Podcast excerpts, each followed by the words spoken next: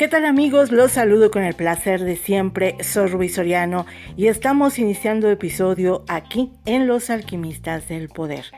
Abrimos semana con una conversación de lujo porque cuando hablamos de opinión pública, él es un referente indiscutible en los temas de análisis que siempre nos dan una mejor radiografía para entender a la política nacional presidente de la empresa Consulta Mitowski y ganador de varios reconocimientos en el gremio de la comunicación política con una destacada trayectoria en la academia, doy la bienvenida a mi estimado Roy Campos, con quien conversaré sobre los niveles de aprobación del presidente Andrés Manuel López Obrador en este segundo año de mandato.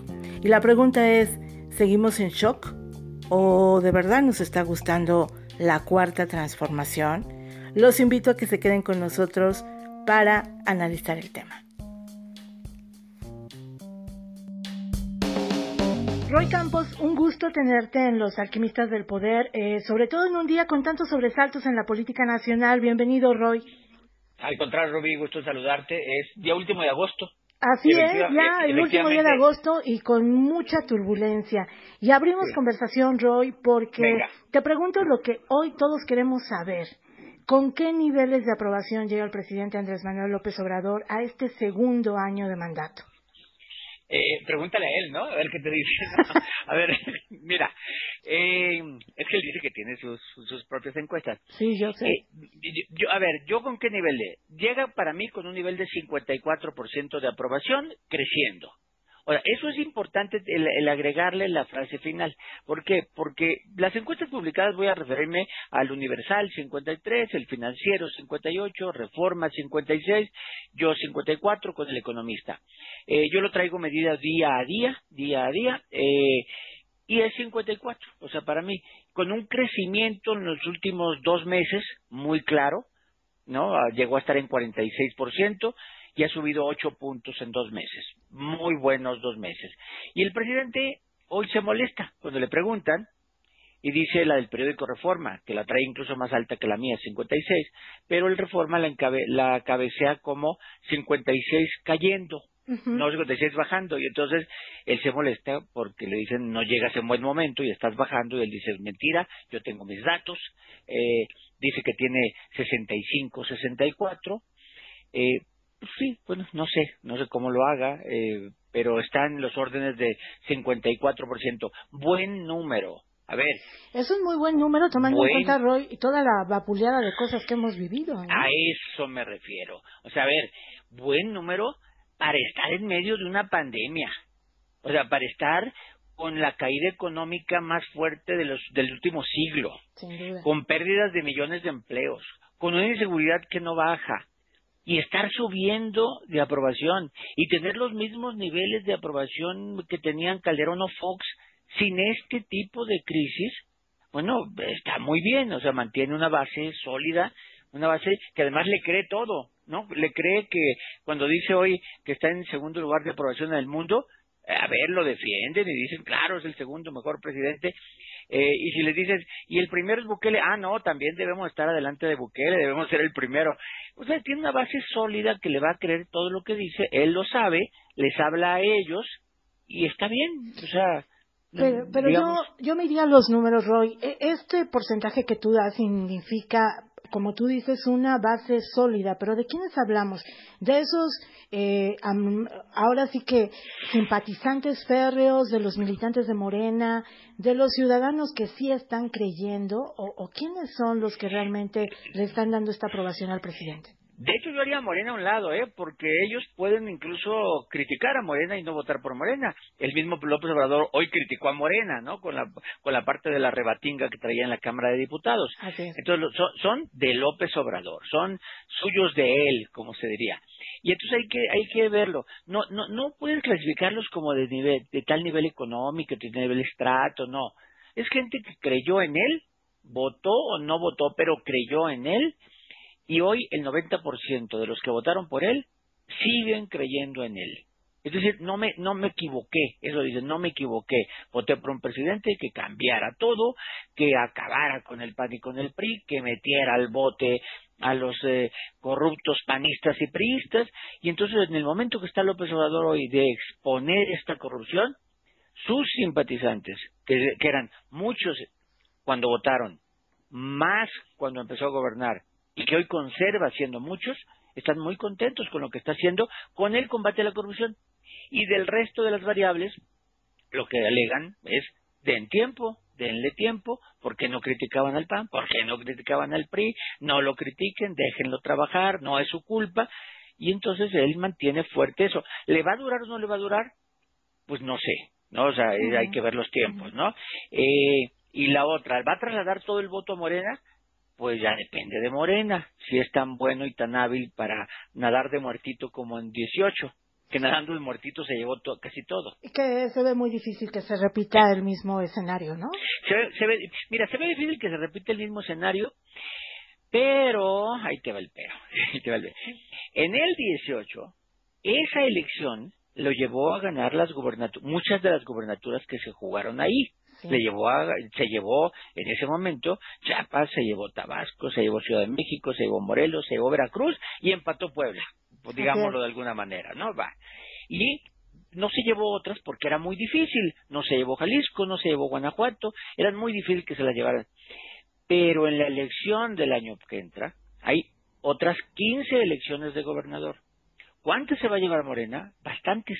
Se va a llevar bastantes. Yo no sé si 13, 12, 11, 8, pero muchas de las 15 y Morena después de la elección de 2021 se va a convertir en el partido que más territorio gobierna. Entonces, a pesar de que no se repita el tsunami del 18, tal vez sea suficiente para volverse el partido que más que más eh, estados gobierna. Para mantener la, hegemonía, ¿no? No, es que mira, yo creo que muchos se equivocan cuando están viendo de que si va a tener la mayoría en el Congreso. Está bien, va a ser primera fuerza y a lo mejor no tiene la mayoría del Congreso. Y yo creo que en el próximo, la próximo periodo de sesiones que inicia mañana, eh, en las dos próximas, la que inicia mañana y luego la que la que iniciaría en enero, febrero, la última antes de la elección, o en marzo creo, eh, va a tratar de sacar lo más que puede de, leyes. Le va a echar toda la carne al asador para sacar leyes sabiendo que a partir de junio de 2021 tal vez no tenga la mayoría. Y entonces se equivocan que dicen hay que quitarle la mayoría para que el contrapeso, pues a lo mejor se la quitan, pero López Obrador creo que lo que le interesa en la elección del 21 es ir por territorios. O sea, es ser el partido que más gobierna territorios. porque, porque son las que implican, tienen más, más eh, importancia en la elección del 24. ¿Qué estado gobierna ese, ese estado? qué partido gobierna el Estado es más importante de la parte territorial en la elección del 24. Entonces va por territorio, no por el legislativo. Okay.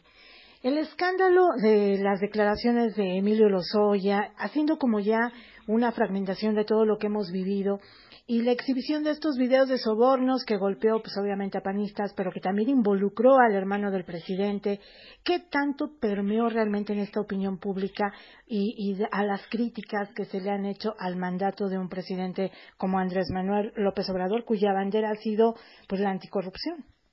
A ver, mira, sí permea, y sí le pegó, y sí le va a pegar, porque no es el asunto Bartlett, no es el asunto Lomelín, o sea, no es el asunto eh, Meréndira, o sea, donde dicen hay tantos funcionarios, no. Aquí involucra a alguien que se apellida López Obrador, ¿no?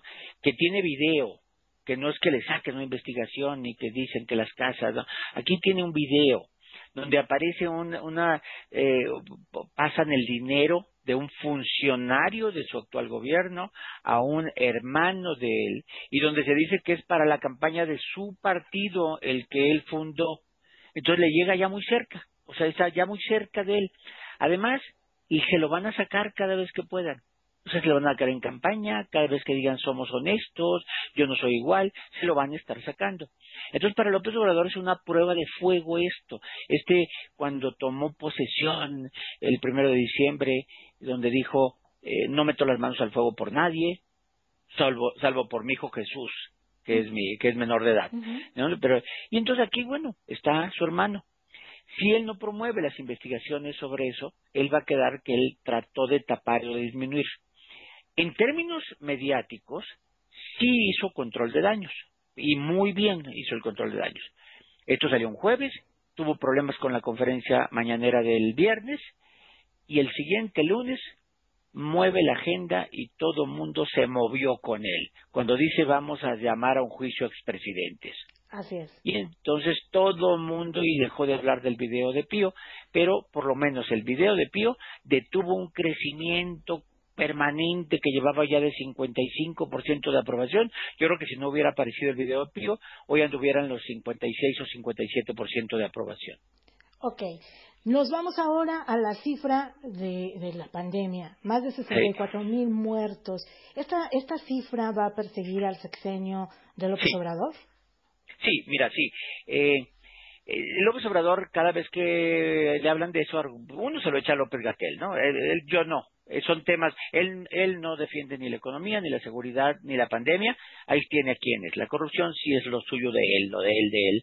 Y él sí no llama a la encargada de la combate a la corrupción, sino él ataca ese tema. Bueno, pero la pandemia, cuando pase, cuando pase todo, que espero que pase lo más pronto que sea, no va a quedar la cifra de cuántos muertos por millón tuvimos, que es la que López Obrador un poco que quiere que destaquemos. Estamos en el décimo lugar, que tampoco es un buen lugar, lugar por cierto, ¿eh? Porque en ese décimo lugar es porque estamos abajo de países chiquitos, pero si le quitamos los países chiquitos y solo dejamos los países grandotes, estamos en el, en el tercer lugar, o sea, no, no, no, tampoco es un lugar meritorio.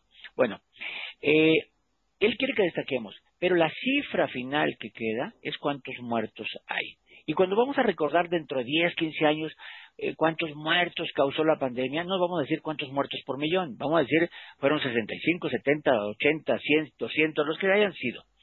Y va a haber una, una evaluación no de la opinión pública, que esa él la puede controlar, va a haber una evaluación del, del Comité Científico del Mundo. Los científicos del mundo van a tomar a cada país como un caso de estudio. ¿Qué hizo México? ¿Qué hizo El Salvador? ¿Qué hizo Estados Unidos? ¿Qué hizo Canadá? El uso de cubrebocas, las pruebas, cerrar fronteras, apoyos económicos, eh, una, una, un encierro mayor, un encierro menor, eh, investigaciones. ¿Qué hizo cada país? Y yo creo que a México no le va a ir bien. O sea, a México no le va a ir bien. No, no somos los países ricos para haber hecho lo que hicieron en Alemania o cosas por el estilo, pero yo creo que le van a criticar no haber hecho más pruebas, y le van a criticar eso, no haber hecho más pruebas, no, ah, no, no para, para aislar a los detectados, le van a criticar eh, no haber cerrado un poquito más de tiempo, pero es que nuestra economía no aguantaba más, y sobre todo le van a criticar, que es lo que yo he peleado, el no promover con énfasis, sin ser suavecito, sin ser, si quieren, el uso de cubrebocas. Eso se lo, se lo van a criticar. A ver, ¿qué le costaba? Así como les dijo en su momento decir quédate en casa, ¿qué le costaba decir usa cubrebocas? Con ese énfasis. Y no lo hizo. Ok.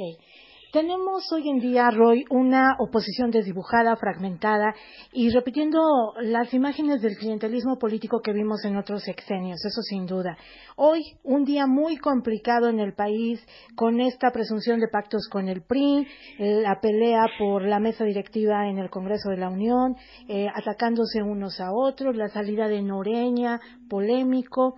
¿Cómo va a incidir todo esto en la figura de un presidente que, bueno, se presumía un poco con el control, el control, hay que decirlo, de la Cámara de Diputados y que de pronto vemos que a lo mejor pudo haber algún pacto ahí con el PRI? Mira, tú sabes que esto no le va a pegar. O sea, esto no, no le va a pegar porque él se pone encima de todo esto, ¿no? La pregunta de hoy, la pregunta de hoy, es decir, a ver, la ley se ve mal, etcétera, y no le va a pegar, le va a pegar incluso los de Noroña, los de Noroña, digamos que son los duros opositores, tampoco tienen mucha otra opción, no van a votar nunca por el PRI ni por el PAN y van a terminar votando por Morena o por el PT, que hacen alianza. Entonces López Obrador se pone por encima de, fíjate, cuando le, le sacan corrupción de alguno de sus funcionarios, a él no le pega, porque él no es igual no lo ensucian a él.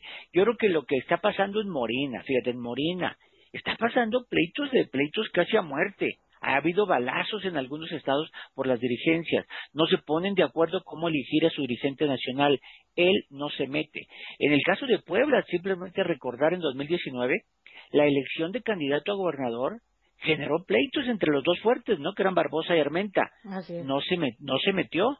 Y la otra elección de gobernador, que era la de Baja California, pleitos entre Bonilla y, Martínez Veloz, y se pelearon y se salió de Morena Martínez Veloz.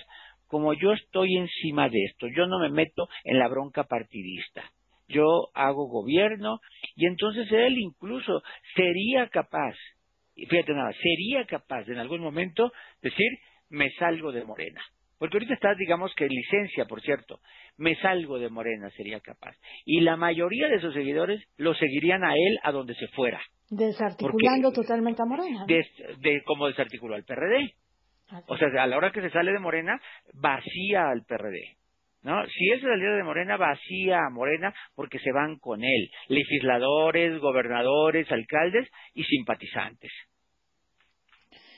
Cerramos la conversación, Roy, preguntándote y este, em, pues llamado a hacer un juicio a los expresidentes, ¿se va a quedar ahí? ¿Se va a quedar en una faramaya? ¿Se va a quedar en un exhorto? ¿Qué va a pasar con esto? A ver, primero, no se va a hacer, ¿no? No se va a hacer como él quisiera que se hiciera.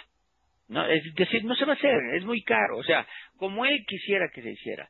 Él quisiera que el día primer domingo de junio, además de la boleta electoral, te encontraras una boleta donde dijera, estás de acuerdo en que se enjuicie a los expresidentes. O sea, eso no se va a hacer. Incluso legalmente no se puede. Tampoco se va a hacer en agosto, donde la ley para las consultas las mandan en agosto. Porque la Suprema Corte va a decir, no, no puedes tú, no puedes tú pedirle que la gente haga juicios cuando para eso hay instituciones. Y las instituciones juzgan con pruebas. No, o sea, y tú estás pidiendo que se haga un juicio mediático. No es la plaza pública el lugar para hacerlo. Entonces la Suprema Corte lo va a parar. Vamos, de. Eso no quita que él pueda encargar una encuesta que él pueda hacer una consulta poniendo mesas, eh, eso no quita que él pueda, o hacer la plaza pública en el Zócalo diciendo, alce la mano. Pues él, él no quita. Lo que sí es que es un tema ganador.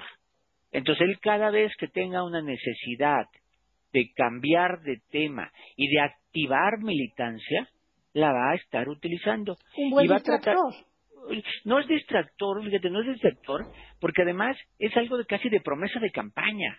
Y ahí la ha tenido, ¿no? Pero sí es un, yo no sé llamarle distractor, es que como distractor siempre me, se me figuran como cosas falsas. No, este es un tema de que él quisiera. Pero fíjate, la pregunta que quieren hacer no te dicen juzgarlo de qué delito, juzgar a quiénes, ¿no? ¿Qué hacer?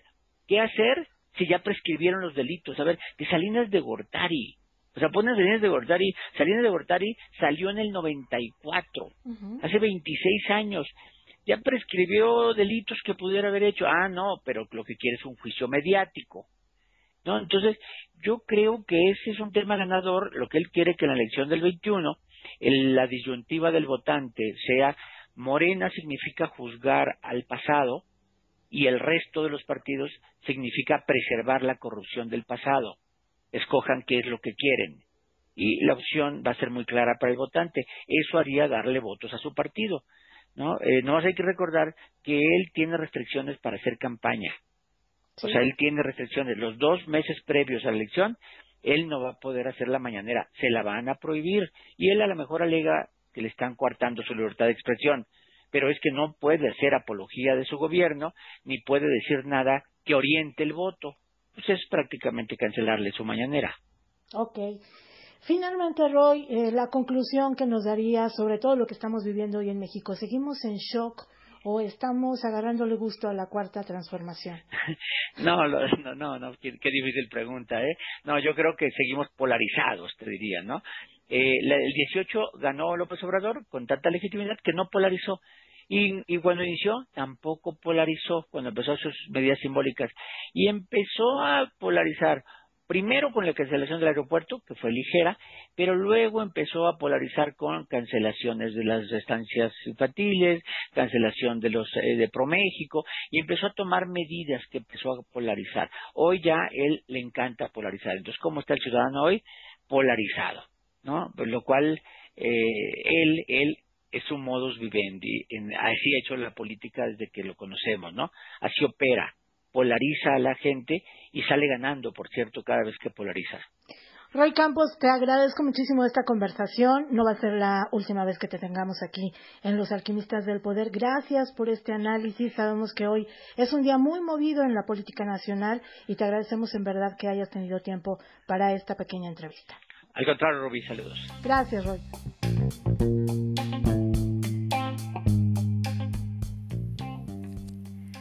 Puntual como siempre, Roy Campos nos deja para el análisis estas reflexiones que nos obligan a mirar con especial acuciosidad el desempeño de un presidente al que hay que mirar desde diferentes perspectivas, la de sus seguidores, que lo mantiene firme ante la mitad de un país, y la otra, donde están sus críticos que ven a una sociedad incrustada en una real e indiscutible polarización nacional. Soy Rubí Soriano y les recuerdo que tenemos una cita en la próxima entrega de un episodio más aquí en Los Alquimistas del Poder, para que entre todos construyamos opinión. Hasta la próxima.